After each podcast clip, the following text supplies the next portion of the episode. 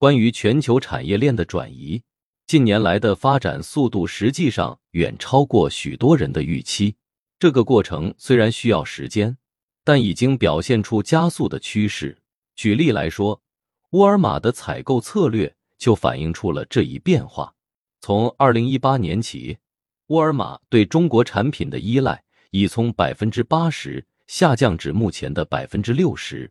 而印度的份额则从百分之二激增至百分之二十五。一旦产业链转移的初步步骤完成，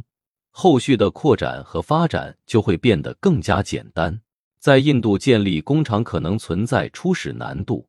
但一旦建立，扩大生产就变得相对容易。另一方面，人们对产业链脱钩的理解往往有所偏差，他们常常错误地认为脱钩意味着百分之一百的产能转移，而事实上并非如此。以沃尔玛为例，如果其在中国的采购比例降至百分之三十，这一足以实现风险分散。de-risk 的目的，风险分散的关键在于确保任何单一地区的产能不会过于庞大，从而避免潜在的供应链风险。在电视专访中，拜登曾明确表示，如果发生与俄罗斯相似的情况，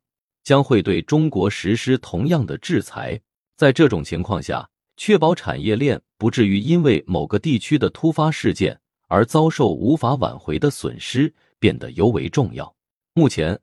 全球产业链已有约百分之二十至百分之三十的转移，这一变化对中国经济已经产生了明显影响。随着产业链转移的继续深入，如果超过一半的产业链转移出中国，将对中国经济带来更加严重的挑战。因此，中国需要积极应对这种变化，通过提升产业链的自主性和竞争力。来缓解外部环境变化带来的影响，同时，全球其他经济体也需要准备好迎接产业链转移带来的机遇和挑战。